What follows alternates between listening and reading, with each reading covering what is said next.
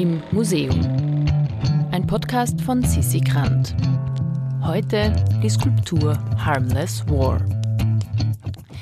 In Graz weiß man, vor dem Winter kommt der steirische Herbst.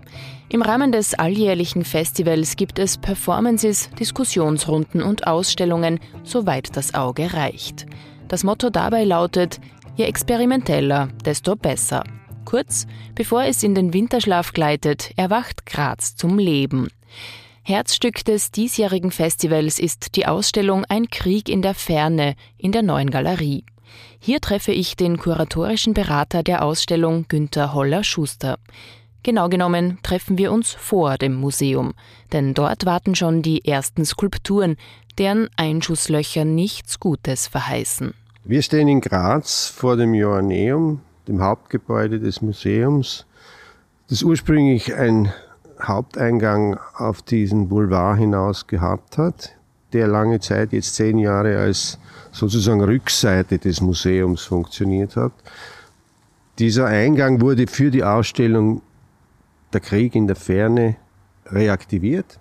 Shana Kadirova, eine Künstlerin, die in äh, Kiew gelebt hat, ist dann durch den 24. Februar mehr oder weniger gezwungen worden, Kiew zu verlassen, hat es in den Westen des Landes geschafft, also in ehemalige Galizien, Lemberg, und arbeitet dort. Sie war bereits äh, international sehr aktiv und äh, sehr erfolgreich, hat international zahlreich ausgestellt. Und hier bei uns in dieser Ausstellung Der Krieg der Ferne steht sie mit zwei Arbeiten im Außenraum, also beim eben beschriebenen neu wieder eröffneten Eingang und mit einer kleineren Arbeit im Parcours der Ausstellung.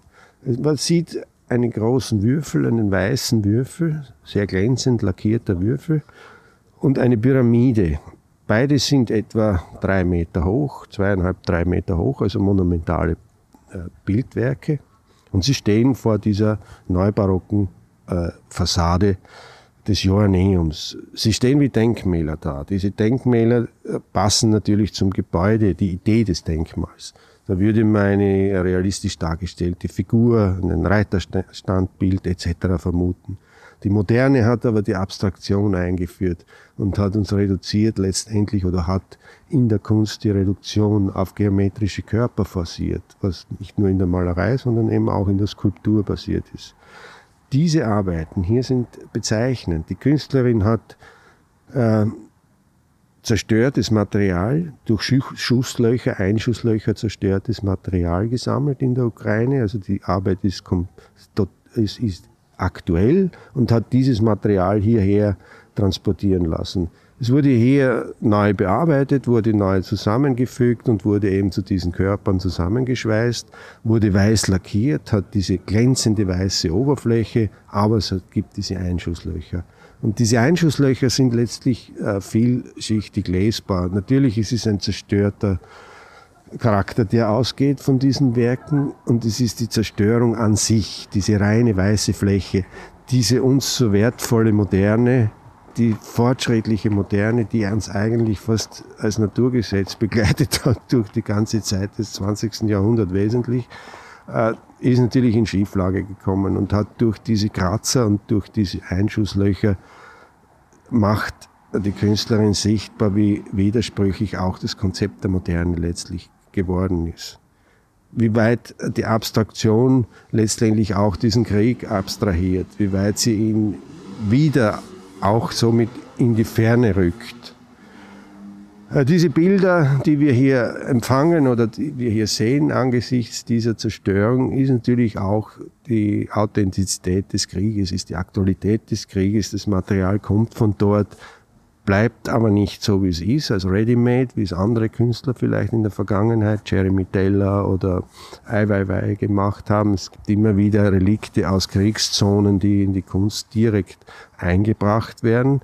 Aber hier hat man eine Weiterverarbeitung. Hier arbeitet man sozusagen an den Trümmern weiter, versucht sie wieder zu glätten, versucht sie wieder in etwas einzugliedern, das uns zukünftig in irgendeiner Form begleitet.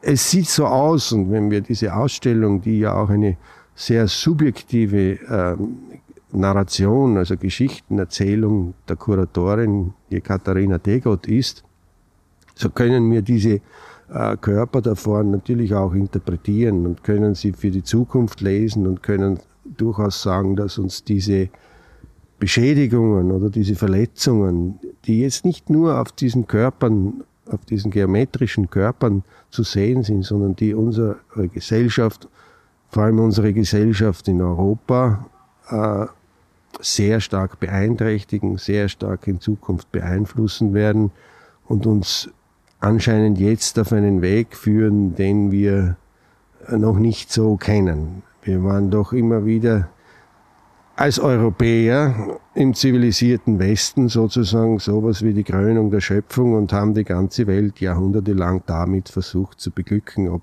dies jetzt gewollt ist oder nicht.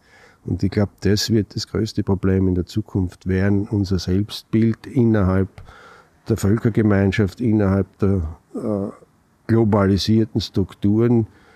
Äh, wie können wir uns weniger in der Welt aufdrängen? Wie können wir weniger negative Spuren damit in die Welt tragen? Und wie können wir überhaupt einmal bemerken, dass an uns einiges liegt und dass wir unsere weitere äh, Vorgangsweise nicht nur individuell, aber auch als Gesellschaft und vor allem in den Staaten und in den wichtigen Bereichen, äh, auf, denen es drauf, auf die es darauf ankommt, verändern.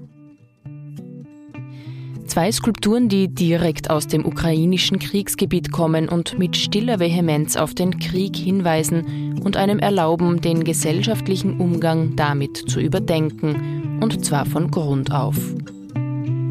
Das war die erste Folge unserer Reihe zum steirischen Herbst. Morgen geht's weiter. Im Museum ist eine Produktion vom Produktionsbüro Sissi Grant. Musik Petra Schrenzer. Artwork Nuschka Wolf.